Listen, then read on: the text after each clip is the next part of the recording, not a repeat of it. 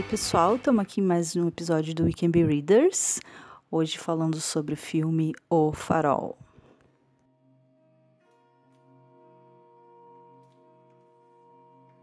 Então tá, começando agora mais um episódio do Weekend Be Readers com o meu fiel escudeiro Regis Garcia. Sancho Boa noite, Regis, como é que você está? Tô bem, Lely, obrigado. É, eu vou, eu vou, vou, vou aproveitar para começar dizendo que, para quem ainda não entendeu, né, que foi uma, uma, uma questão que a Suelen levantou em particular comigo em, em outro momento, para quem ainda não entendeu, Lely é a Suelen, né? Então toda vez que eu me toda vez que eu me refiro, toda vez que me referia a Lely é a Suelen, esta grande porta-voz da literatura brasileira que chefia, media, organiza e assim por diante esse programa que vocês estão escutando agora. Então tô bem, Lely, obrigado. Não, é importante falar isso porque quando vê as pessoas ouvem acham que tu tá falando com uma outra voz assim da tua cabeça.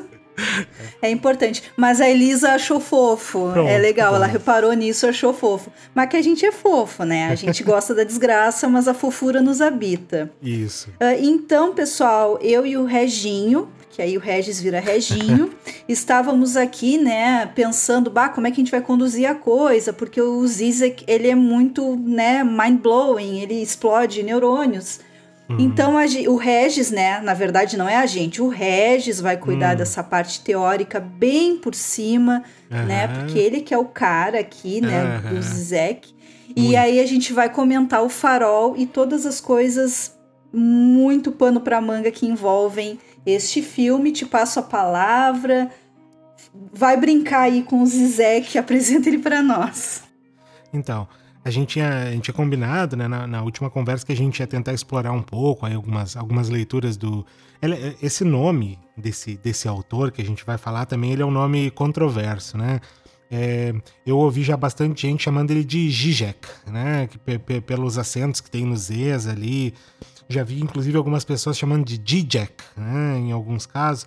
Eu, eu, Eu vi verdade, Zizek também. Zizek, é. Eu acho que Zizek é, é como se diz mesmo na, é, na pronúncia original, né? Mas, como Uhum. nós não precisamos pronunciar originalmente, chamaríamos de Zizek, Zizek, ou seja lá como sair. Que, tá- que vocês vão entender Eu que a acho gente mais tá fácil falando. pra pessoa procurar na internet, né? Depois, Claro. se ela vê Zizek, ela vai digitar ali, vai aparecer. Se a gente falar Zizek, a pessoa vai botar um J e, né, enfim. É, é então, melhor Então, falar com a letrinha. estamos Depois- falando desse, desse cara, o, o Z-I-Z-E-K, né? O Zizek, né? Ele, então, é um, é teórico, né? É um, é um filósofo, na verdade, que também é tá muito alinhado com a, com a psicanálise em especial, e acho que foi daí que eu fiz as minhas primeiras leituras dele. É, tem um, um, um, um grupo de estudos né, na, na universidade aqui, é, na qual eu sou vinculado ainda também, que é a FURG, aqui em Rio Grande.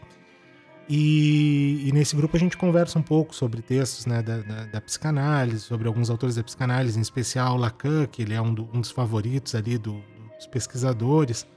E a gente acaba falando bastante também do Zizek, então, do Zizek, né? Que é um cara que vai ser. Porque, porque que, que, é legal nele, na verdade, para quem gosta de psicanálise?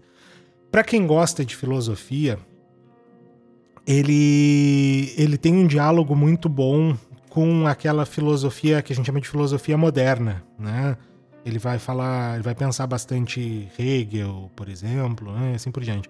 Agora, ele me parece mais, mais significativo hoje em dia para pensar política, porque ele é um cara que fala muito de política, né? De política de como, como isso que atravessa a vida cotidiana e tudo mais.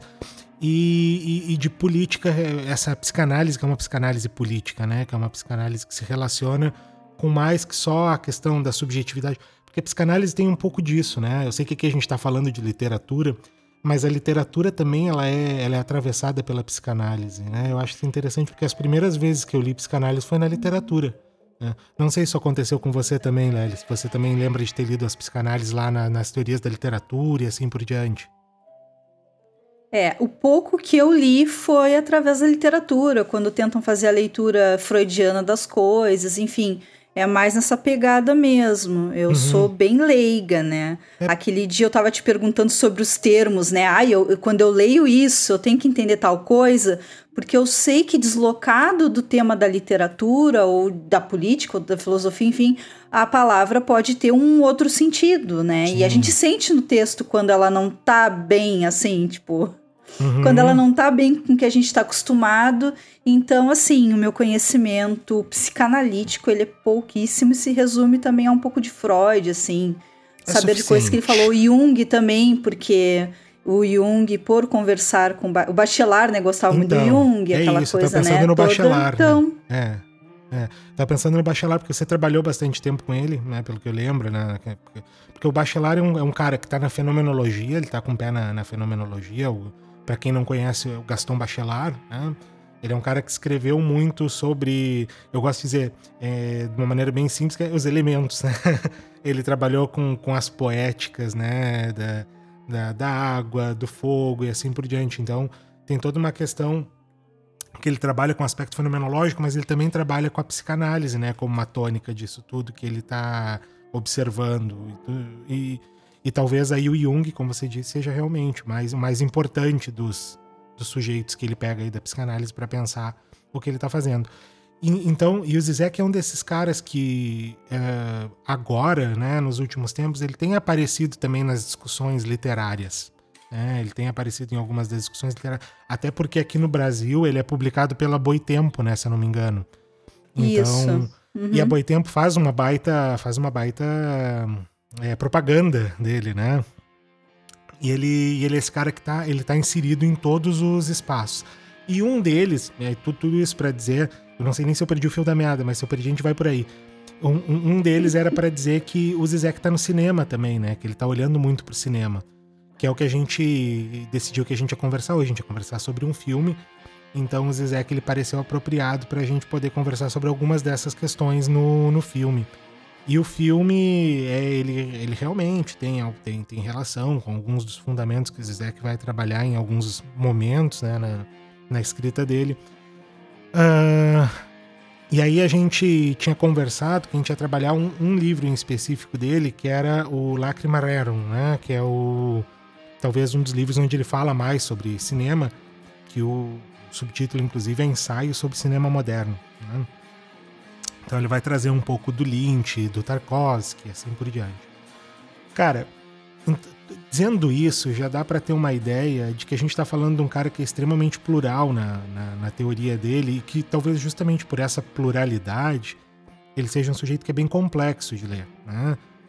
E, eu não sei o quanto isso é bom ou quanto isso é ruim. Eu acho que é muito bom no sentido de que ele consegue realmente fazer muita é, muita relação das coisas, né? Mas por outro lado, ele também tem muita referência de tudo. E essa parte da referência é desgraçada quando você vai ler o Zizek, porque você tem que ir catando esses sujeitos de quem ele está falando para entendendo bem os textos dele e tudo mais. Eu não sei, eu não sei você, Lely, mas eu quando eu quando eu faço uma leitura de alguma coisa, eu não me importo tanto em entender absolutamente tudo quando eu, né, quando eu, quando eu passo o primeiro olho no negócio. Você faz isso? Então, a minha, eu também não fico nessa neura. Só que, como eu te falei, né, no, no privado, uhum. o Zizek me dá a sensação de que eu tô agarrada na porta do ônibus, correndo junto com o ônibus, sabe? É, é, que assim, existe uma diferença entre tu, tu ler um autor que tu não conhece, mas ele tá te oferecendo o mínimo para tu conseguir fechar a ideia, né? Beleza, uhum. não sei quem é o fulano de tal, mas tô acompanhando, tô entendendo. Só que, gente, sério, aquele primeiro capítulo que ele traz um diretor, inclusive es esloveno, acho, né? Eu, um nome impronunciável, uhum. eu não sei dizer. Uhum. Então, eu já sabia que eu tava num universo que não era meu, que era desconhecido, que era super lado B, ok. Uhum. Mas ele não me não ajudou em nada, sabe? Tipo, ah, se chegou aqui agora, se rale. Eu tô indo a, a milhão por hora, vamos lá. Então foi isso que eu meio que não gostei. Algumas partes eu consegui entender, porque aí ele falava de coisas que me eram mais familiares um pouco. Ele fala, ele fala ele até falar... do Edgar Allan Poe ali, Suelen. Sim, sim, mas na, no prefácio ele fala prefácio, do Edgar Allan Poe. Que a máscara da morte rubra da morte seria vermelha. aquela morte que Isso. chega para derrubar todas as, as máscaras. Enfim, o prefácio, ok. Mas o primeiro capítulo eu fiquei, nossa, não, não vai rolar. Aí eu abandonei e te falei, Regis, vai ser contigo a coisa, porque eu não consigo. Quando eu li o Violência, eu consegui entender mais ou menos o que ele estava dizendo, embora não tudo porque ele faz uma distinção do, de uma violência mais objetiva e uma violência mais subjetiva. Uhum. E que o. Ai, como é que é o cara? Não sei se é o Mandela ou o Gandhi teria sido mais violento que o Hitler, e ele traz essa uhum. problematização. Uhum. E só que no livro eu não consegui entender exatamente o porquê disso, mas não uhum. me doí. Fui, fui ler o livro. Uhum. Então aquele ali eu acho que o tema me ajudou a ficar mais ok, não estou entendendo tudo, mas vou continuar. Nesse uhum. aí não deu, eu abandonei ele. Ele é, ele é um pouco mais palpável. Sem, né? sem nenhuma é que, culpa. A, a questão é. é. que o Violência é interessante. Eu acho que foi o, o, primeiro livro que eu li inteiro dele também. Assim, de, de parar para prestar atenção. Eu usei no, no, nos meus escritos, né, na, na, minha pesquisa, que foi uma pesquisa que trabalhou com violência. Ele foi um dos, um dos uh, autores que contribuiu para a organização do pensamento porque é um livro, é um livro bem objetivo, na verdade, né? Ele, ele se propõe a fazer o que ele faz, ele é, explica de alguma forma, na perspectiva dele, quais são as violências que existem e como elas atuam, né? Como elas agem na nossa relação com o cotidiano. Então, por isso ele é um. Sim, o violência tu consegue entrar no bonde e sentar no corredor. É, ele, né? ele, ele, ele, dá uma reduzida isso. na velocidade ali para você dar uma acompanhada, né? Então é, é um pouco É, tu consegue sentar, tá de boa. E tem, e tem outra questão no Violência, né? Que é, que é um livro que não, que não exige de você um, um aparato, por exemplo, psicanalítico muito bem organizado, muito bem desenvolvido para você entender. Até porque ele é uma análise que tem, é, tem, tem questões antropológicas, sociológicas ali que, que talvez sejam mais potentes até do que a própria psicanálise, né? Apesar dele usar a psicanálise, ele, claro, para ter seus comentários dele. Mas então o Zizek é esse, esse cara eh, mega plural, né? E, e que se presta para contribuir, para que a gente possa pensar. Agora, por outro lado, e aí é importante a gente falar isso, o Zizek é um cara super controverso também. Né?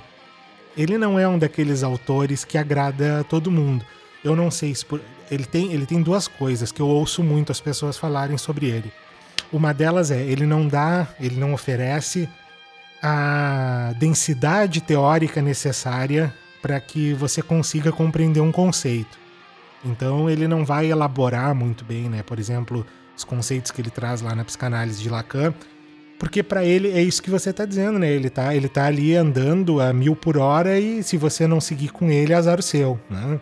Então essa é uma crítica que aparece bastante para Zizek, é uma crítica real. Sim, ele não é um cara que se preocupa muito em elaborar esses conceitos. Talvez não é, não é que ele não saiba como elaborar esses conceitos, é que ele decidiu que não ia fazer isso, né? Não sei.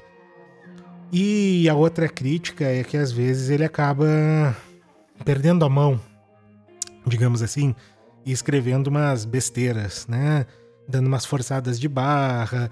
Ele é muito panfletário também, né? Ele é um autor que, que tem essa tendência a realmente ser um pouco panfletário. Ele acaba eventualmente porque a psicanálise tem essa, essa. Algumas pessoas percebem essa problemática na psicanálise, né? Que a questão do.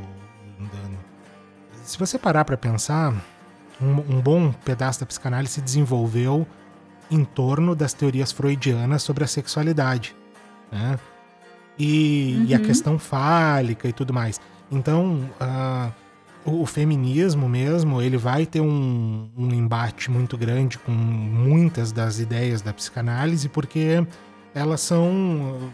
Elas têm como um fundamento uma coisa que é, é justamente o fundamento da opressão também, que é o falo, né? Que é uma coisa que gira em torno dessa, dessa perspectiva. Eu não sei se a psicanálise moderna digamos assim, ela mantém essa mesma característica de olhar tudo em torno, né, girando em torno da, da questão fálica e, e da sexualidade e tudo mais, ainda que isso seja carregado o tempo todo. Então essa é uma das outras críticas que aparece também na, na coisa do Zizek. É legal que se você pegar autores como a Spivak, né, a Gayatri Chakravorty Spivak, uhum. que que olha para psicanálise em alguns pontos, ou talvez melhor que a, que a Espiva, que é a Júlia Cristeva, né, Cristeva, que Isso. vai também olhar, olhar muito para psicanálise em, em, vários pontos. Eles dão, elas duas dão cada pedrada, né, na, na questão psicanalítica e tudo mais. Mas bom, essa, essa talvez seja uma outra discussão, mas fica né, como, como crítica né, ao, ao, à mão do Zizek que pesa eventualmente nessa carga da psicanálise que precisa ser sempre pensada com muita cautela, sempre com muita é, crítica uhum. né, e autocrítica, para que ela não sobreponha outros tipos de perspectiva né, da, da, das relações humanas na contemporaneidade. Né? Fora isso, é um autor interessante. Eu acho que isso vem dessa demanda, né? Dessa demanda atual de que ah, aconteceu tal coisa, você tem que opinar. Tipo, ele já tem um livro sobre a pandemia. Eu ainda não Sim. li, eu só li a introdução, né? A coronavírus. Tipo, gente, coronavírus tá. É agora. Então ele tem essa demanda também de estar tá toda hora escrevendo, toda hora se posicionando. A pessoa vai falar merda. A pessoa tá no processo de pensamento, de construção, vai dar ruim no meio do caminho. Isso aí é fato. Porque não tem como você analisar uma situação e, ai, tipo, a, a ideia nasceu brilhante, você fechou tudo perfeito, tá. É o Lorde filosófico agora. Não é, é tão é. assim, né? É, é, é, engraçado. Se você abrir o, o, o Wikipedia para dar uma olhada nele, para tentar descobrir o que esse cara fez, você vai achar que ele é chamado de filósofo celebridade. ele é o equivalente ao Dave Grohl, né? Como você diz assim, ele é super festa, hypado, né? na verdade. É, então, ele, ele é esse filósofo celebridade, né? Ele também é conhecido, ele foi apelidado aqui no, no, no Wikipedia, pelo que eu tô vendo, de Elvis da teoria cultural. eu, não, eu não sei que raios um Elvis da teoria cultural significa, né? mas é, é, algo que me parece muito, realmente, como você está colocando, muito popularizado, né? Então o Zizek tem isso. Você né? veja é um a situação que, que ele está.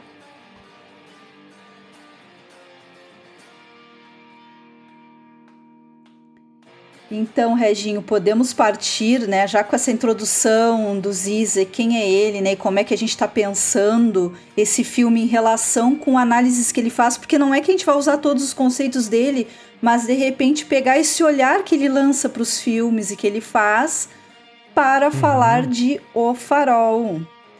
O Farol. Uh, e aí hoje você que, é que vai introduzir o Farol pra gente. Aí... É. Por quê? Por, por, porque, porque você. Isso, isso é interessante, né?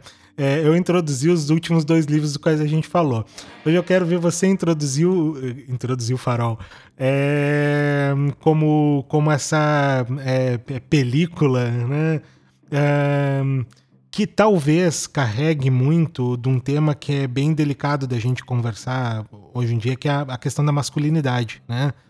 E, e, e eu acho que, uhum, para mim, parece muito interessante que uma mulher, né?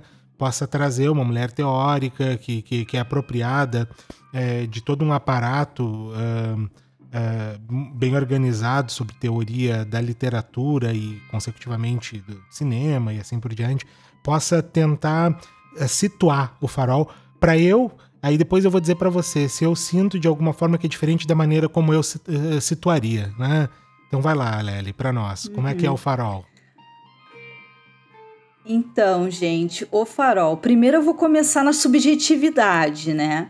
A primeira vez que eu assisti, porque ontem eu acabei reassistindo, eu achei ele um filme tipo masculino demais e eu acho que na época isso me irritou um pouco. Mas me irritou, mas eu fiquei pensando assim, tá, mas também não dá pra gente rejeitar tudo e não fazer uma crítica, né?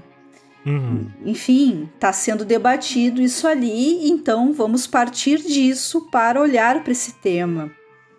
Então, O Farol é este filme sobre esses dois homens, né? O Thomas, que ele é mais velho, assim, um marinheiro mais velho, e o Ephraim Winslow, que é esse cara mais uhum. novo, para quem não sabe, é o Robert Pattinson do Crepúsculo. Então, meninas que viram Crepúsculo e queiram ver ele atuando muito bem, assistam esse filme. E Você o achou Thomas realmente é o muito boa Dafoe, a atuação? que é maravilhoso. Olha, Regis, eu acho que poderia ter sido pior. Porque, assim, teve cenas que exigiram muito da emoção, assim, da pessoa e ele conseguiu transpor, sabe? Que a minha ideia de atuação péssima é tipo a Sandy, que a cara dela triste, feliz e desapontada é a mesma. Então, é a minha referência de peça. E aquela guria também do Crepúsculo, a, Sim. aquela. Sim, ela mesma. A que fazia o parzinho com ele. Ela tem a mesma cara sempre. Então, eu acho que ele deu um salto ne- nessa, nessa linha e tudo. E ele acabou funcionando bem com o William, né? Eu acho que isso também ajuda. Uhum. Ele tava do lado de um cara fenomenal. Uhum. Então, Uhum. a história desses dois caras que vão pra esse lu- lugar, essa ilha, não entendi bem o lugar. Mas enfim, Uhum. esse lugar, local isolado, que aí esse o Thomas toma conta desse farol e esse cara, o Ephraim, vai de ajudante. Beleza, Uhum. estão ali os dois. E aí é aquela coisa, né? O velho cheio de mania, faz isso, faz aquilo, limpa aqui, limpa ali. E aí o cara mais novo já tá meio irritado. Tá, mas quando é que eu vou tomar Uhum. conta do farol? Então o farol, ele é essa, essa, como é que eu vou dizer, esse objetivo, né? É Aham. ser o CEO do farol. Eu quero tomar conta do farol, tipo, seria um cargo louvável. Então Aham. eles, se giram em torno disso. Que o cara tá lá porque para ajudar esse, o Thomas, mas também ele quer fazer parte do farol. E o Thomas diz: não, farol, eu que cuido, eu que sei. E assim, trocando assim, bem. É, nem pensar, nem chega perto. Porque o filme, na verdade, ele é isso: são dois caras nesse local isolado, rodeado por rochas e mar intenso, mar em fúria e tendo que conviver com essas diferenças. E, enfim, tem esse drama, esse terror, porque aí o mais novo começa a ter umas alucinações que a gente já não sabe se é alucinação ou não. Uhum. E aí essa relação do mais jovem com o mais velho. Então é uma relação, como a gente estava dizendo, é masculinidade pura, é essa luta uh, de percepções do mais novo e mais velho, essa violência, essa rudeza do universo masculino, né? Tipo, eles chegam e ali, é sempre- o cara é solta um monte de pum, né? assim, sabe? Tipo, não tem nenhum. Ele não tem nenhuma, nenhum pudor, rale-se o outro, sabe? Tipo, chega a ser engraçado. Tipo, o negócio tá uma desgraceira ali, o cara tá soltando uns puns, assim, bem de boa. Sinal de que a, fisio- a fisiologia dele tá ótima, né? Então, eu acho. O filme, ele é muito. ah, nesse sentido, ele é dramático, trágico e cômico ao mesmo tempo, assim. Posso Aham, dizer que ele aham. mistura esses elementos muito bem. É verdade. Tem uma, tem uma passagem que, que é cômica, é, que, que é, um, é, um, é o traje cômico declarado, que é fantástico no filme, que é a luta do, do, do Pattinson, né? Da, do, do Efraim, com a gaivota, né? É, ela é genial, é a primeira vez que eles Sim, se encontram, gente. né? É, Ele, ele, ele quer que ela saia do caminho, ela não sai, e eles ficam num embate até que a coisa vai tomando proporções cada vez maiores, né? Eu, eu concordo com você, eu acho que ele é um. Por isso que eu, eu pedi pra você fazer essa introdução, né, do, do, farol, pra gente pensar ah, que me parece que é um filme sobre masculinidades também, e eu tentei olhar ele de outras maneiras, porque a primeira, ah, a primeira vez que a gente assiste qualquer filme, ah, a gente talvez. Eu não sei, né, das pessoas em geral, mas eu sinto que isso é um, é um, é um- é um funcionamento comum. A gente assiste não buscando, né, é, minúcias, explorando, né, as características é, é, teóricas no filme e assim por diante. A gente assiste com o gosto, né, com a fruição do sujeito que tá querendo descobrir algo novo, né, e assim por diante. E ainda assim, pra mim foi muito difícil assistir o Farol e não imaginar essas masculinidades, tentar assistir ele com outro olhar. Então esse é um negócio que escorre demais dali, né? É um negócio fica muito evidente. Uhum. E Ele é atravessado demais, né, pela masculinidade. Isso, é, a masculinidade, ela é o ponto, ele é o núcleo que faz o resto irradiar, né? Tanto as outras coisas que estão ali surgem a partir dessa masculinidade aguçada, de dois homens brancos, né? Vale a pena uhum. ressaltar, né? Não é qualquer homem branco, não é qualquer homem, é um homem, dois homens brancos, então uhum. importante uhum. ressaltar essas coisinhas, esses detalhes. É, e tem, e tem isso mesmo, eu senti também essa, essa polarização, essa dicotomia sempre, né? O velho e o novo, o forte, o fraco, que são. Uh, se a gente. Eu, eu, eu, eu lembrei muito enquanto eu estava uh, é, pensando no que, que, a gente podia conversar sobre, eu me, eu me lembrei muito do, do, Bourdieu, né? Quando ele vai falar sobre uh, questões da condição feminina, ele vai dizer que a condição feminina é a violência simbólica, né? Que ele vai pensar da, é, da dominação masculina, é o nome do, do livro onde ele trabalha essa, essa questão. Então ele vai falar dessas masculinidades que são sempre permeadas, né, por esses grandes é, desencontros é, com aquilo que está num, num, oposto absoluto, né? Seria aquelas coisas que a gente vê bem tipicamente, assim, razão e emoção, né? Uma faz uhum. parte de um uma faz parte de um grupo específico, faz parte de, uma, de um funcionamento social específico, enquanto a outra faz de outro completamente distante. E o que não está dentro de um desses grupos, o que não está dentro de um desses funcionamentos, só pode estar tá no outro. Né? E ali a gente vê muito claramente isso, porque as, as primeiras cenas do filme, né, não sei se você lembra, mas ele, ele já chega de sola, né? O Pattinson chega. Isso é interessante, porque o, Pat, o Pattinson chega, então a personagem do Pattinson chega querendo uh, já saber quando é que ele vai ver o farol, né? Quando é que ele vai ir no farol e tudo mais. Sim, porque ele é viu primeira... no livro que faz parte da atribuição dele. Isso. Então ele já chega mais ou menos sabendo o que, que ele quer fazer ali, né? Ele quer, ele quer ser o sujeito dominante de alguma forma. E só que ele não encontra um, um, um, cara tranquilo ali que tá trabalhando com ele que vai dizer não, quem sabe a gente vai junto e eu ensino para você como é que se faz, né? Talvez é, uma outra pessoa, uma outra circunstância abrisse um pouco mão, né? Dessa, dessa desse é, espaço simbólico, né? De é, de detenção do poder, digamos assim, é, exclusividade do poder, talvez mais que detenção do poder. Mas no, no caso da personagem do Dafoe, isso não aconteceu. Ele diz: não, farol é meu, você não mete a mão, sai daqui e vai fazer o seu trabalho. Vai lavar esse trabalho. chão. Ele vai lavar esse chão. Ele chama o tempo todo, né? A personagem do, do Pattinson de cachorro, né? E, e é uhum. é legal é legal pensar que até, até um ponto do, do, do filme eles não sabem o nome um do outro. Né? Eles estão. Exatamente, é. Não, e outra coisa interessante, Regis, só para não perder esse gancho, porque se eu deixar passar coisa, a gente vai falar de outros. Tem uma hora que o Pattinson, então, o Winslow, ele diz assim: Uh, porque aí o, o, Thomas tá ali, não, tu não lavou isso aqui direito, tem que esfregar, tem que fazer de novo, porque eu tô mandando. E ele diz assim: Eu não vim aqui para ser uma dona de casa ou um escravo.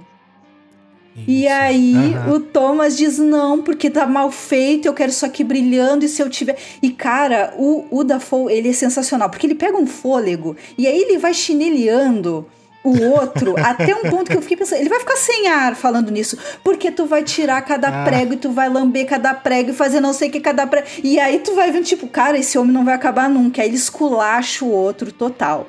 Dizendo basicamente que ele vai limpar todas as arestas, frestas e orifícios daquela casa. Então isso é uma cena e muito interessante. Se, e que né? se não fica. E se não ficar bom o suficiente, ele vai ter que fazer de novo até ficar bom como uh, ele espera que fique, né? É, Sim, vê, e também eu, se não é fizer direito não vai receber o salário todo e toda uma, uma coerção assim do salário, né? Isso aí também para puxar os ganchos do uhum. capital. Então tem muita coisa, né, gente? Esse filme é parece simples, né? Ai, dois ter... homens isolados num farol, mas é muito complexo. É. É interessante que ele tem um livro, né? Você falou disso agora, do salário. Ele tem um livro onde ele vai anotando os deméritos, né? Do, do, do Winslow, então. Sim. É, Sim. tudo que ele não faz direito, até o que ele faz direito, na verdade, o, o, o Wake, né, o Thomas Wake, ele coloca ali como, uhum. como um demérito, né, ele vai simplesmente, como você disse, ele vai chinelhando, ele vai é, é, violentando, né, a condição do, do Winslow enquanto esse sujeito mais frágil, né, digamos assim, do que ele dentro daquela, da, daquela perspectiva de organização do, do poder. E aí é muito legal a gente lembrar que o, o Farol não é, é um filme teoricamente de terror, né? Ele é um, é um filme que é considerado, o gênero uhum. dele, assim, talvez o, o, maior seja de terror. Não é o, o único filme desse diretor que, que, que é sobre terror, é, que é o, o Eggers, né? Eu acho que é o, o, o sobrenome dele. Uh, Robert né? Eggers. O Robert Eggers, né? É, ele tem o A Bruxa também, que é um filme bem interessante para quem não assistiu. Os dois têm uma pegada muito parecida num sentido de ser um terror psicológico também, né? Um terror que vai, que vai se desenvolvendo nesse sentido, mais, mais, mais introspectivo mesmo. Não, ele não é necessariamente tão sangrento. É, ele tem algumas cenas que são bem uh, gráficas, digamos assim, né? Mas não, não muito mais uhum. que isso. E mas a fotografia do filme é linda, né? Pra gente não deixar de dizer. É uma... Maravilhoso. Eu não... É porque o meu repertório do preto e branco é o Bergman, né? Então, em é, seguida que eles chegam ali, eu fiquei, eu lembrei, sei lá, do sétimo selo, aquela pegada assim. Achei uhum. bem bacana. Vi um documentário também dos dois e do diretor. E aí a moça que fez o figurino também explicando que por ser um filme em preto e branco, do, da mesma forma ela tinha que escolher a roupa de forma uhum. que as cores, quando refletidas por aquela por aquele preto e branco, elas fossem ter um efeito X na tela. Então, um monte de curiosidade uhum. nesse estilo. Então, a fotografia é impecável. É um filme preto e branco que você assiste assim numa boa, de tão bonito que ficou. Ficou muito bonito. E talvez, talvez uh, nesse, nesse sentido estético, né, seja, seja um filme que se presta muito para fazer esse terror, porque ele bebe muito daquela, daquela fonte do expressionismo alemão, né? que trouxe algumas grandes pérolas né? do, do terror, como por exemplo Nosferatu. Aliás, é, enquanto eu estava assistindo, eu via várias vezes ali as expressões né? do, do Nosferatu, a, a, as angulações do expressionismo que aparecem lá no Nosferatu. Uh, tem uma cena, não sei se você lembra, Lely, que o, o, o Thomas está. É até, é até, se eu não me engano, a cena dos Puns, né? Que ele tá dormindo, segurando uma chave. e, o, e o Winslow pensa uhum, em matá-lo, né? Ele vem com uma faquinha, ele pensa, será que agora eu mato ou não mato? E aquela cena me lembrou uhum. muito algumas passagens do Nosferatu também. E toda aquela expressão, esse monólogo que você citou do, do Thomas, né? Que ele fala até ficar sem ar.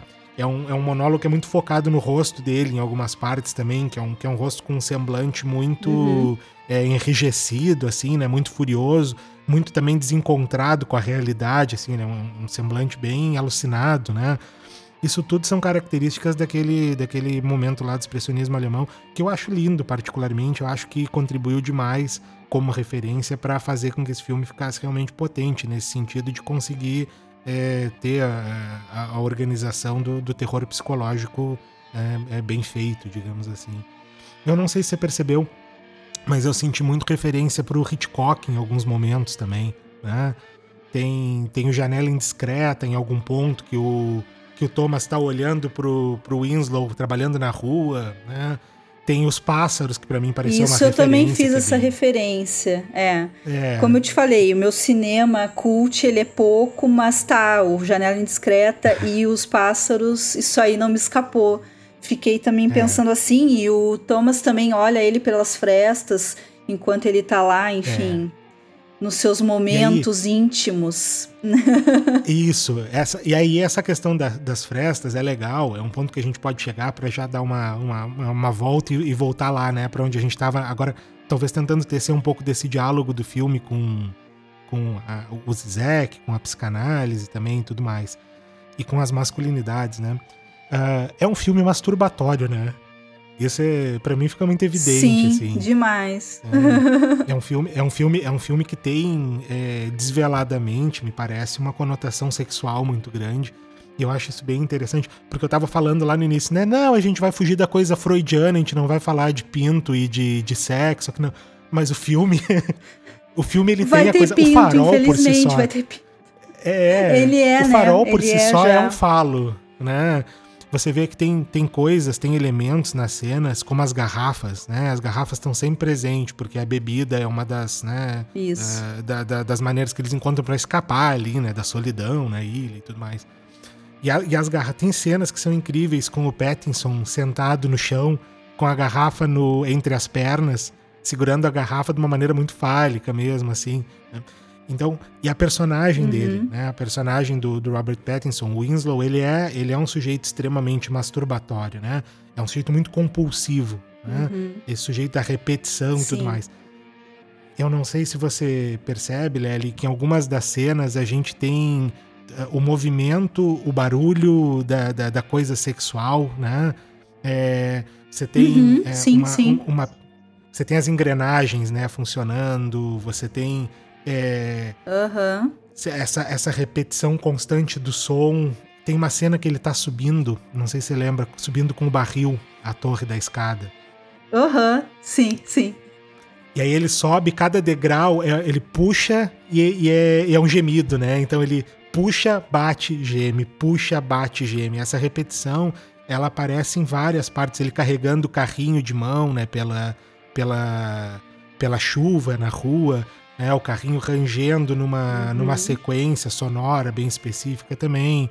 É, é, e tem aquele, aquele som que eu acho que vem do farol, é tipo um uh, uh, tipo uma buzina, Isso. não sei, é um, é um som, um, esse um som tá gemidão. tá toda hora, né, independente dos... É, o gemidão do farol tá sempre ali, uh, então tipo tem essa coisa da repetição, sim, do som e dos movimentos. E eu acho interessante, assim, né? Só para pegar e comentar um pouco disso, que não é, é, No filme cabe isso. O filme é sobre essas uhum. coisas. Porque, tipo, a gente vai uhum. ter a questão sexual aguçada, porque eles estão isolados e uhum. o e o Pattinson, o personagem dele, vai se liberar assim. E tem a questão da violência, né? Então, tipo, o filme todo é eles tentando se entender, mas ao mesmo tempo quebrando o pau e, tipo, se socando a full, assim. Uh, é porrada uhum. mesmo. Então, e é essa oscilação entre o se dar bem, se suportar e sair no soco. E mais essa questão uhum. sexual, porque, enfim, estão confinados, vão sair dali quando? Não se sabe, então tu tá naquela tensão. Então é uma coisa que se presta no filme, ela não é gratuita. É, né? Porque a gente pensa, ah, tá, mais um filme sobre homens punheteiros, não aguento mais. Mas não é isso, ela tá bem interligada, não é gratuito. Ah, eu, eu, concordo com você, é, é, é, é bem encadeada, né? Para que tenha um, um efeito. porque é isso, né? Essa compulsão, essa repetição. É, é justamente aquilo que vai dar o, o, o tom da loucura que vai se instaurando né? na, na necessidade de alcançar aquele gozo que não acontece. Né? É sempre um gozo que de alguma maneira é interrompido por algo, é sempre um gozo inatingível. Né? Então, é, eu, uhum. vejo, eu vejo muito como um filme sobre desejo. Inatingível tanto como farol, né? Exatamente, né? É, é perfeito. Se equivalendo. E, e, é legal que a gente tem a sereia ali, né? Aquela, contra, a, aquela contraposição do canto, do, do grito, do gemido da sereia, que é violada, né? E que viola também, por outro lado, porque ela, ela de alguma forma seduz o, o a personagem do Winslow, né? Ela atrai ele. E, e então a gente tem essas contraposições do, dos gemidos, que nem você disse lá, o gemidão né? do, do farol e o, e o gemido da sereia. Ele em algum momento se torna sereia, eu não sei se você percebe isso mas que tem uns momentos em que o Winslow acaba assumindo uh, aquele papel que o Thomas espera que ele assuma, né? Que é, o, é justamente o uhum. oposto do papel do Thomas, de, de, de masculinidade. Né? Tem uma parte que eu acho, você falou, né, que eles estão lá se socando e tal, e que daí tem toda a questão sexual. E, e tem uma parte que é uma dança, né? Que eles estão se enchendo de porra. Eles estão dançando. Eu amei eles... aquela cena. É genial, é genial. É, eles estão dançando, aí eles começam uma dança que é uma dança, uma dança agressiva, né? Uma dança vigorosa, digamos assim. E, e, e eles É, tipo, o Thomas tá cantando né? pra ele e tal. e, e, e, aí no final, eu não me lembro se é no final dessa, mas eu acho que sim. No final dessa cena, eles estão grudados um no outro, né? Depois de algumas agressões barra diversões. E eles se olham, né? Como, pinta um climão, né? Entre os dois. E o, e o Pattinson recua, né? Eles estão muito próximos um da boca do outro, e o Pattinson recua uhum. com medo, né? Assustado. E o, e o Thomas dá uma risada, né? Assim, como assim, né? Como você vai recuar? Que bobagem isso, garoto. Então é, é bem interessante a gente pensar que ali tem mais do que a masculinidade, né? Eu acho que essa é uma das questões importantes sobre o filme. Mais do que só a masculinidade, porque a masculinidade aparece, a gente está falando sobre um sistema de repressão, né? Um sistema de repressão Isso, da. Isso, é muito importante. Da, é, que é um sistema de, que é um sistema social de repressão de qualquer coisa que não seja a masculinidade. Então a masculinidade é uma compulsão, ela é obrigatória, né? A, a, ela a é imposta. É, é imposta. Ele né? se presta para mostrar isso, né? A imposição de uma masculinidade, o que, que você tem que ser, né? Eu não posso ser a dona de casa e o escravo, eu tenho que ser tal coisa, né? Então, uhum. abre muito para isso, né? Uh, da masculinidade do ser homem e do ser branco, né? Aí é, um, é. uma escala, é. né, de várias coisas. É. E, e, quando, quando o Bourdieu ele começa a falar né, no, no Dominação Masculina sobre, sobre isso tudo, em algum trecho ele fala assim, logo no início do livro, eu me lembro que ele fala alguma coisa do tipo. É, não, não tem como a gente imaginar que a masculinidade também não faz do homem uma vítima, né? E aí você lê isso com uma orelha um pouco Sim. em pé, porque é algo, é, é, algo estranho de você escutar, porque parece que é uma meia-culpa, né?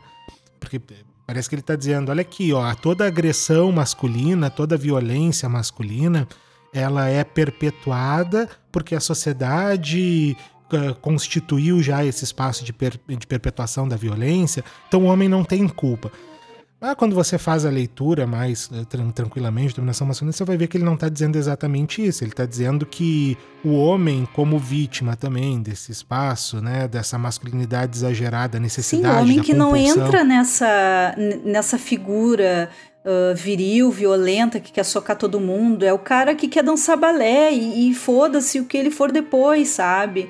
E aí uhum. entra aquele documentário, The Mask You Live In, né? A máscara em que você vive. Exato. Que é isso aí. Exato. A gente vê não o homem heterotopzeira como coitadinho, mas tu consegue entender, bom, eu preciso mudar uma estrutura maior se eu quiser ter homens que não sejam os machos escroto heterotopzeira. Então, tipo, é meio que o caminho. E né? Uh, a sociedade mulheres, está gerando essas e mulheres coisas. que não sejam oprimidas. Né? E, mulher, e mulheres que não Exato. sejam oprimidas por essa masculinidade que vai se desenvolver na, nessa relação do, Sim, do homem que, com a própria masculinidade. Essa né? masculinidade né? ela se amplia e vai oprimindo tudo que está na frente dela, né? É, então não é, não é que o homem seja mais vítima da masculinidade, até porque ele está sempre. É importante Exato. a gente deixar sempre isso claro, né? Ele, está num lugar de é, privilégio é muito maior. Exatamente, né? Então é, é, é, é, bem. Eu vejo que esse filme é bem legal nesse sentido, porque para mim ele deixou isso muito claro, sabe? Ele deixa bem claro que a questão é a masculinidade, mas ele não vitimiza necessariamente o homem ali da, da, de uma forma a dizer que há um problema na masculinidade que é um problema só. Não, é uma repressão, né? É, da, da, da, da, potência libidinal da humanidade, a potência libidinal do sujeito, que faz com que todo o contexto sofra, né? No caso ali, eles sofrem dois homens, mas eu tenho certeza que aquilo, quando sai daquele espaço, afeta toda uma outra comunidade, né? Do, de uma forma muito potente, porque há uma necessidade de repressão de qualquer coisa que não seja a masculinidade, né? Porque a masculinidade é a única possibilidade eh, de poder, de existência e assim por diante. Acho, eu acho bem interessante o filme nesse sentido. E aí a gente tem que se fazer outra pergunta: são dois homens ou são é só um ali, né? Porque outra coisa que, que surge é se eles são a mesma pessoa, porque lá pelas cansadas se descobre que o nome do Ephraim Winslow também é Thomas. E aí, uhum, com, e aí uhum. sim, dessa parte para depois surge muita ambiguidade. Porque aí tem uma parte que o Thomas diz uhum. assim: por que, que você estava correndo atrás de mim com machado? Mas quem na verdade a gente vê correndo uhum. atrás do outro com machado é o velho atrás do novo. Então a gente começa a ter é. dúvidas sobre isso. Então acho que o filme ele traz a masculinidade, esse ambiente hostil e repressivo e tal, mas ele tem esse tópico da loucura, do crime, se o crime vai uhum. te levar a pensar outras coisas. E aí eu quero perguntar para ti do final. Pessoal que não assistiu o filme, perdão, mas isso é um podcast. Uh, ele se propõe a ter spoilers para a gente poder fechar as nossas angústias aqui. Né? que eu fiquei pensando, assim, né? Ontem o Rafa assistiu comigo, ele perguntou: ah, o que, que tu achou do final? Assim, meio que me sondando, acho. para de repente ver se as nossas ideias batiam. E eu, ai, eu não sei, eu acho que é uma coisa do poder, de, do que que tu faz para chegar até o teu objetivo, porque quando ele chega, porque aí, né, pessoal, dando aquele spoiler básico, ele vai lá e mata o velho. Ele consegue matar o velho de alguma uhum. forma, foi difícil, mas ele consegue. E quando ele chega lá no farol, naquela luz, ele tá com a cara toda suja, enfim, ele já tava na pior, né? Então, essa uhum. coisa de você atingir o seu objetivo a qualquer custo e quando você chegar lá, eu, não sei, vamos lá, Regis, eu quero ouvir de ti. Preciso Sim. de outra visão. Esse... esse, é, esse é talvez o lugar onde a gente pode voltar um pouco ali pro, pro Zizek, né? É, tem, na, o Zizek, quando ele vai pensar a teoria é, lacaniana, ele vai pensar o real, o simbólico e o imaginário, né? Que é uma, uma tríade lacaniana que tenta explicar um pouco a nossa relação é, com a. Per... Eu vou, vou, vou, sintetizar muito a coisa, né? Mas com a percepção das coisas, né? Então, é, e, e, e, esse final do, do farol, ele me parece que. Você lembra? Eu, eu lembrei muito, na verdade, do Clube da Luta. Eu não sei se você lembrou também. Né? Da, daquela. É, Clube da Luta daquela... já faz muito tempo que eu assisti. Clube da, o Clube da Luta tem uma jogadinha, né, do, do, do Brad Pitt com o Edward Norton, com, que, que, eles são a mesma pessoa, uhum. na verdade, né? É, que são personagens uhum, diferentes. É. É, é. como se fosse uma, uma, outra personalidade ali que se coloca, que, que aparece, que emerge para com uma espécie de mecanismo de defesa, né, digamos assim. E eu não, eu não sei, eu, eu não fiquei com. Eu não queria ter a impressão de que eles são a mesma pessoa no final. Né? Porque senão a gente tem ali uma morte simbólica, a gente tem uma, uma, uma uhum. morte de uma das Sim. personalidades, alguma coisa assim. Eu, eu, eu realmente fiquei com a sensação de que eram duas pessoas e que elas estão se confundindo. E que um deles degringolou. sim, é, sim. É. Ou talvez os dois, não sei, né? Eles estavam ali os dois na, na, na loucura. É, porque o Thomas também não era muito certo já, né? Ele tinha, enfim, é. um homem que viveu muito tempo no é. mar, tinha as peculiaridades dele, assim. Mas a questão, a questão da, da, da, da morte, né? Que não é, uma, não é então, no, no, caso, uma morte simbólica, é mais uma morte objetiva, matada, morrida mesmo ali, de, de dar no outro até o outro é, virar picadinho. É, ela é uma uhum. ela é uma ela é uma necessidade de, de você porque ainda que seja essa morte objetiva dá pra gente pensar que tem muita relação com aquilo que é a morte do pai, né, pra, pra psicanálise de alguma forma. O, o Freud lá no. Reginho, ele fala em algum momento assim, ó, numa das cenas violentas: é. Você não é meu pai, você não é meu chefe, você não é meu presidente. É. Isso ficou muito na minha mente Exatamente. que ele elenca figuras de autoridade. Você não é policial.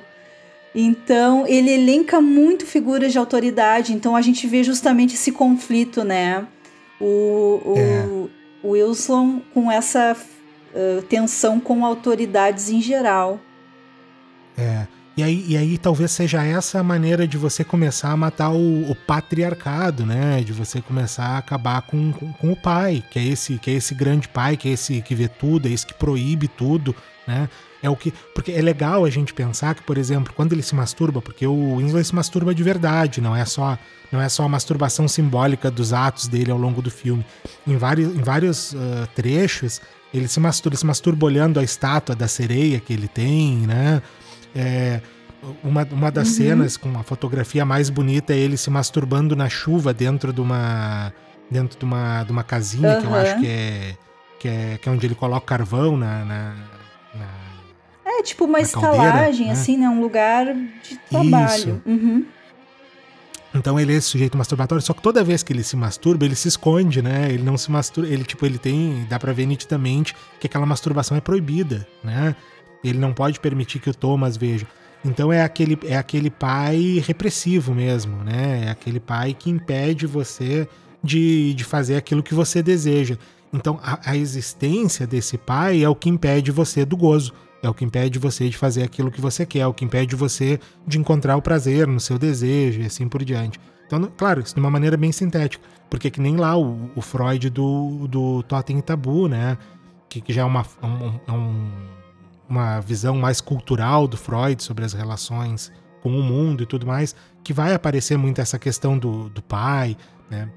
Então, é, eu vejo eh, particularmente dessa forma, Lélia. Assim, esse final é uma, é uma morte necessária do pai, ainda que não simbólica, mas que tem um valor simbólico também, né? ainda que seja uma morte concreta, objetiva ali, mas que tem um valor simbólico que é o do, do sujeito conseguir ocupar aquele lugar. Só que é interessante a gente pensar que o lugar que ele ocupa é um lugar, como você bem disse, né, que tem um preço muito alto para ser ocupado e que fez com que aquele sujeito precisasse a morte do, do sujeito, então, da personagem do Pattinson, que mata o pai, que mata a personagem do Dafoe, para ocupar aquele lugar, a morte dele é se tornar aquele sujeito, né? Que aí ele assume, ele engendra a masculinidade, ele se torna aquilo que de alguma maneira talvez ele não precisasse ter se tornado se não existisse todo um sistema repressivo que faz com que você precise se colocar naquela posição da masculinidade. Então, é, para mim, parece interessante, porque é um, a morte é um ciclo que se fecha nesse caso lá no, no farol, né? É, quando ele consegue matar o outro e subir lá e chegar no, finalmente na recompensa, no prêmio, que é o próprio farol, é, é, é tem uma cena que é legal, que é quando ele olha a luz do farol, né? É, é uma cena que me lembra que me lembra muito bastante coisa da, da, ficção científica, né? Ele começa a ficar todo iluminado, a luz começa a entrar pelo corpo dele, uhum. ele começa a emitir uns sons bizarros, né? Uh, uh, uns ele sons grita, né? Um grito muito urgente. É, como se ele não suportasse, né, o fardo de ter conseguido aquilo pelo que ele tanto lutou, né? De ter conseguido chegar no lugar onde uhum. ele precisava de alguma forma ter chegado. Então eu vejo, eu vejo esse filme como uma grande crítica à masculinidade nesse sentido, né? Que o você alcançar a masculinidade, uhum. se tornar aquilo que esperam que você se torne, né? De ocupar esse lugar do outro, ainda que esse lugar, ocupar esse lugar do outro seja aquilo que permite o gozo, para você que permite o prazer e assim por diante, é, é muito custoso, né? Então é, é, eu vejo essa como uma das, das reflexões possíveis no farol, assim, que talvez a gente possa pensar em como dessistematizar tudo isso. Sim, eu pensei essa questão, né? Bom, cheguei ao poder, ao, os custos foram horríveis porque eu tive que ser violento, eu tive que matar e etc. Mas aí é interessante que ele cai da escada né? Tipo, ele chegou ali, essa coisa queimou ele, enfim, atravessou ele de uma tal forma que ele se surpreendeu, ele cai da escada. E depois a cena final uhum. é ele nu, largado na praia, sendo comido pelas gaivotas, que dá má sorte matar as gaivotas. gaivotas. E aí eu lembrei muito uhum. do Prometeu, né? Por causa dessa uhum. questão do bicho ali comendo. Só que eu fiquei pensando, uhum. tá, mas ele não, ele não roubou o poder para dar para alguém. Ele tava quase mais para um Ícaro que chegou muito perto do sol e, e morreu, né? Nesse sentido da pessoa e, que se afasta, que, não, é, não, você não deve voar alto, Ícaro, mas você voou. É, isso do Ícaro que você tá falando é legal, porque o Ícaro também, de alguma forma, ele tá contradizendo o pai, né? Porque, o, se eu não me engano, é o Dédalus que diz pra ele, ó, não, não, o não voa... O Dédalus diz né? pra ele, não voa alto. Exatamente. Então é, é, legal, porque essa, esse, esse, esse desobedecer faz parte, né? Do você se tornar o, o, o, o, sujeito de si, né? De alguma forma. Só que isso sempre tem um preço alto, tanto que Ícaro se esborrachou de alguma forma, né? Porque chegou muito perto do sol. Porque a gente não consegue simplesmente desobedecer, a gente tem que desobedecer de uma forma é, abusiva, digamos assim, né? Sim, tem que, tem que desobedecer e se fuder, né? Tipo, tudo junto pra dar razão pros pais. Pra dizer, porra, eu te avisei, né? Coisas assim desse tipo. É, eu fui nesse, é nessa pegada também. Porque aí que tá, né? Também, quando eu, uh, como eu te falei, uh, o Alau postou na página dele, ah, um ótimo filme com o Dafoe e o Pattinson. Ah, esse carinha do Crepúsculo. E aí ele botou no comentário, sim, bah, ele tá ótimo. Baixei o filme e fui ver. E aí tinha os comentários tipo, ai, os mistérios do farol e tal. E aí eu terminei o filme e eu enxerguei todas essas coisas, masculinidade, questão da repressão, o pai, o poder, ideia da Ícaro e Prometeu e não sei o que mais. Eu assim, ai, será que eu sou tão burra assim que eu perdi alguma coisa? Né? Porque, ai, os enigmas. Assim. Aí eu fui ler era tudo isso. Aí eu fico pensando, né, que, tipo, realmente, para um público não iniciado, várias coisas podem passar batido, né? Mas como que pra, a hum. gente não consegue mais uh, sentar para ver um filme, Regis, e não ficar com essa bagagem toda, Ana né? Não, não, tem como. Ah, eu vou ver um filme só de zoa. Vou ver um filme só de zoa. Aí não, tu começa a analisar é. coisas, enfim. Aí esses dias a gente viu é, também legal. o Era Uma Vez em Hollywood. E tipo, Ai, uhum. mas tá, mas é Tarantino, mas cadê o sangue? Cadê as coisas rolando? Tem pouco uhum. sangue nesse filme, não, não sei o que tá acontecendo. Aí eu fiquei pensando, tá, será que o Tarantino já me ofereceu toda a carnificina que deu e eu tô insensível uhum. ou tem alguma coisa aqui? Porque o filme ele é bem normal, assim, não tem nada demais. Tem o DiCaprio e o Brad Pitt, só que tá, é um combo legal da gente ver na tela. E é uma metalinguagem uhum. interessante, eu gosto de metalinguagem. Mas eu fiquei tipo, tá, uhum. mas cadê violência e tal? Tem, tem bastante coisa violenta, mas pro nível Tarantino achei pouco, assim. É, talvez. Tem, tem gente que discute isso, né? Sobre o Era uma Vez em Hollywood, que talvez seja uma espécie de amadurecimento onde o Tarantino, pela, pelas primeiras vezes, é, esteja tentando desvelar alguns dos outros níveis da violência, não ficando só naquela violência tão concreta, né? Tão, tão, tão objetiva, tão. Sim, tão na, na porrada sangrenta. e bomba, né? É, eu, eu não sei, eu acho que ele, ele faz uma brincadeira que é quase um deboche, me parece que é quase um deboche do Tarantino, ele não usar sangue o filme inteiro e chegar lá no final ele ter aquela é, cena do lança-chamas que é cartunesca, né? É, Sim. A hip dentro da, a hip dentro da piscina cremada, pegando fogo, né? Aquilo, aquilo é, chega a ser simplório, né? De, de tão característico. Sim, e me sim. parece que essa é uma das brincadeiras que ele faz. É ele que, tipo, assim, que, o, que o cara ia estar tá com aquele lança-fogo um baita tempo, assim. É meio inverossímil até. Então, mas, mas é, talvez seja cartunesca justamente nesse sentido, para ele dizer assim: olha só, você tá vendo como você tá perdendo as outras violências, como você tá perdendo o Manson mandando as pessoas matarem, a TV mandando as pessoas matarem, né? O, o, porque, claro, como você disse, é uma, tem a metalinguagem, ele tem. É um filme sobre cinema, né? Como dizem por aí. É, você tem toda aquela violência da construção daquele cinema, né? Dentro do cinema ali. Então talvez seja uma. Me parece que é um filme que o Tarantino resolveu tentar apontar o dedo para outros lugares, justamente transformando a violência em algo meio cartunesco. Porque ele, ele já fazia isso nos filmes dele, a gente é que levava a sério, talvez, né? Porque se você parar para pensar uhum. no Kill Bill, é, é, é, tem tanto sangue que a coisa vai perdendo o, qualquer. É uma desensibilização, né? Você vai perdendo o impacto da, do sangue como sangue. Ele vai virando um espaguete mesmo. E, e, e talvez ele vá dando outros sentidos para a violência com o tempo porque me parece que algumas das violências, por exemplo, no Kill Bill mesmo ali, ainda que com todo o sangue que tem, elas são muito mais simbólicas também, né? Que a questão da mulher ser estuprada, que é uma coisa que a gente quase não conversa sobre, né? Pelo, pelo sujeito lá uhum. na enfermaria, no hospital, é, e, e tantas outras, né? Então, é interessante a gente pensar no quanto sangue é essa grande cortina de fumaça mesmo, né? E que, e que a violência mesmo ela tá sempre subjacente a esses níveis mais é, explícitos, digamos assim. Só que talvez o nível explícito ajude eventualmente a violência que está em outro nível a emergir também, né? Não sei. Não sei se ela nubla, se ela ajuda a emergir. Mas é. Eu, eu acho que o Era Uma Vez em Hollywood não foi o pior filme dele, não, viu? Eu acho que tem outros momentos que são mais constrangedores.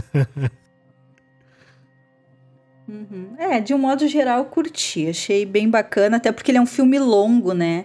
E não foi uma tortura. Então isso já já dá um mérito assim.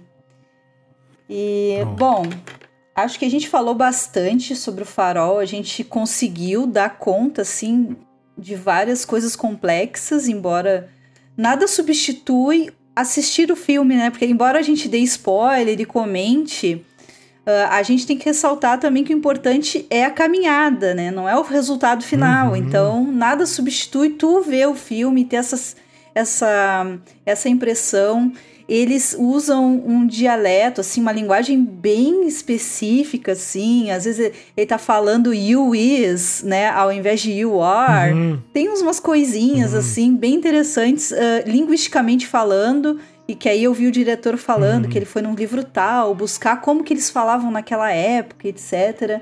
Então tem várias coisas uhum. interessantes do ponto de vista linguístico, né, para quem é professor de idiomas e não se desliga dessas coisas nunca. Então tem uhum. vários aspectos interessantes. E Regis, tu achou até, então até que o Pattinson língua... não convenceu?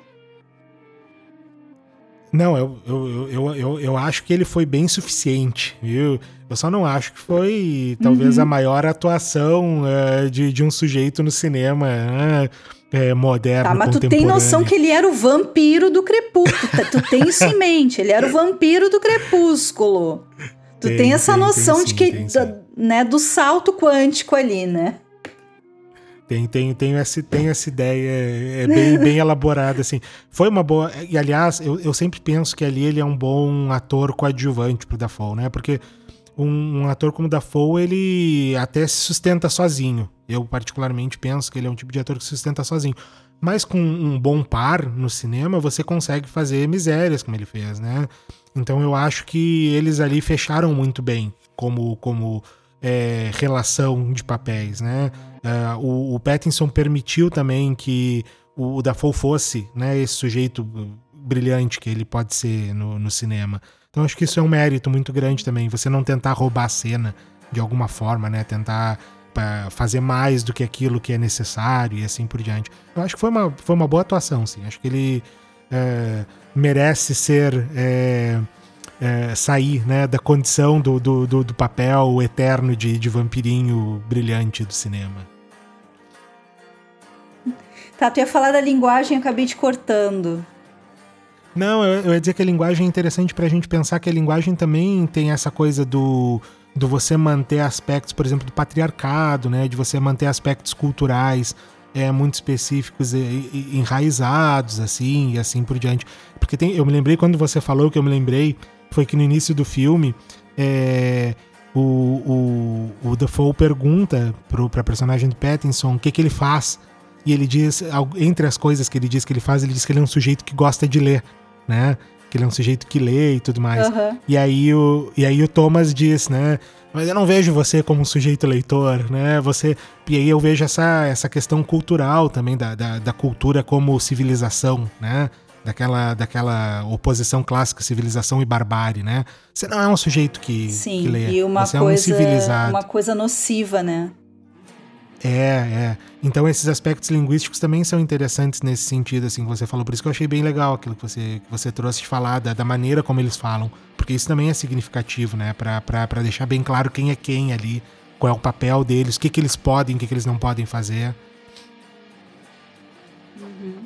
É, e a gente percebe também que além disso, né, além do vocabulário que eles estão usando, a cadência do Thomas, do personagem do Defoe, Dafoe, ela é muito diferente, ela é a linguagem de Marujo, cadência do Marujo, uhum. em relação à linguagem do Ephraim, né? Que é a linguagem uhum. de um uhum. cara que estava trabalhando lá nas florestas do Canadá, que é uma cadência meio que inglês é. normal, uh, inglês habitual, é. digamos assim.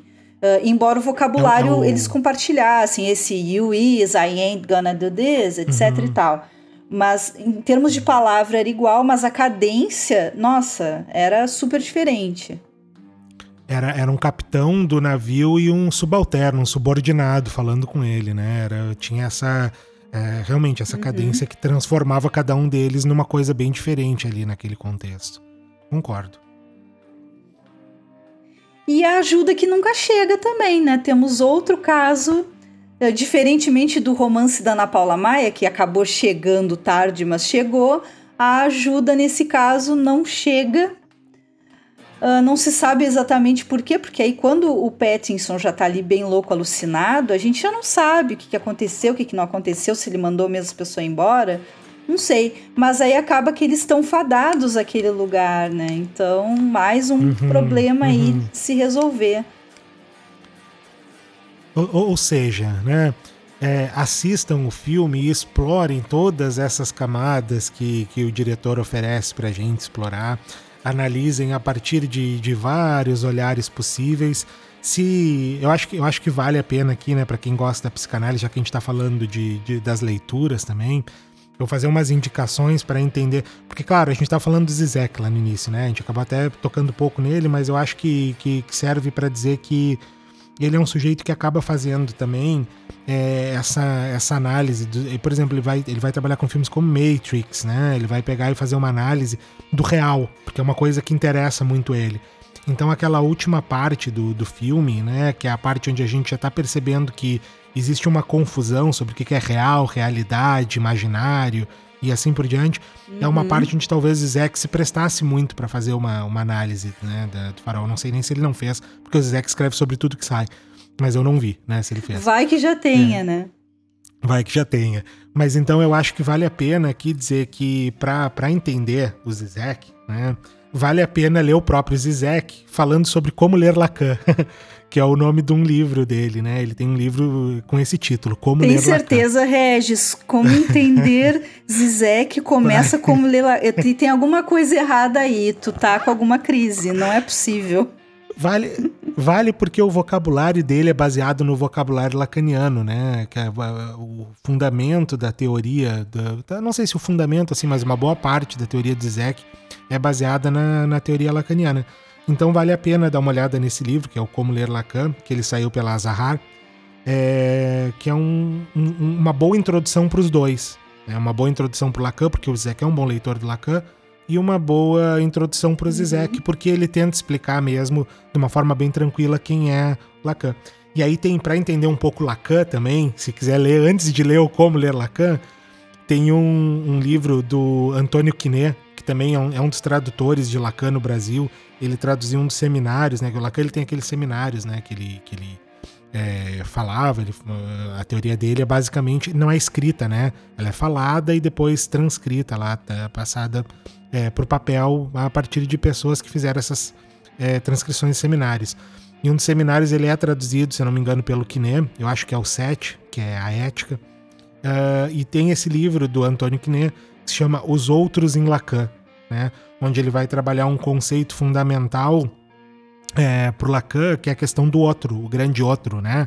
É, na verdade, os outros todos, né? O que, que é o pequeno outro, o que, que é o grande outro, o que, que é o objeto A, o Azinho, né? Aquele A pequeno, o que, que é o outro uhum. do laço social e assim por diante. Então ele vai tentar fazer uma, uma breve, né? Um livro bem, bem pequeno, também saiu pela Zahar, para fazer uma breve introdução a esse conceito que é fundamental para Lacan, que é os outros, né? E aí depois de ler esse, dá para passar para como ler Lacan do Zizek, e aí depois dá para ir indo para os outros Zizeks, né? Inclusive o que a gente conversou aqui, o Lachman. Tu já e conseguiu um, assustar um... todo mundo só com esses. Não, mas é, mas é legal, porque tem um que é bem bacana, que também vai falar muito sobre cinema, inclusive e no, na introdução dele, que é o Bem-vindo ao Deserto do Real, né? Que ele vai falar, inclusive Bem-vindo Deserto Real é uma, é uma linha do Matrix lá, né? Então ele vai trabalhar bastante cinema nesse. E para quem gosta de cinema e psicanálise, tem uma coleção, né, que é uma coleção capitaneada pelo Christian Dunker, que é um psicanalista brasileiro, que também é bem, bem conhecido, bem é, popular, né? Ele tem, ele é youtuber, ele tem canal no YouTube também, e ele é um, é um, um sujeito fantástico que tem uma coleçãozinha que é mais ou menos capitaneada por ele também, que é cinema e psicanálise mesmo. Então são pequenos livrinhos de psicanalistas brasileiros falando sobre cinema e psicanálise. Então ficam as indicações de leitura aí para poder talvez ler enquanto assiste o Farol.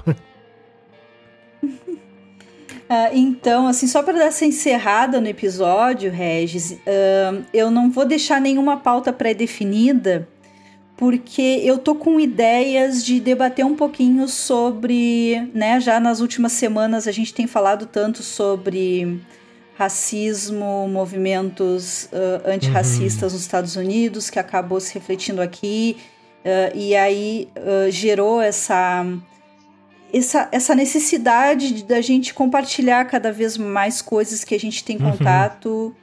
Uh, de afirmar os nossos amigos, escritores, atores negros. E eu convidei uma amiga minha uhum.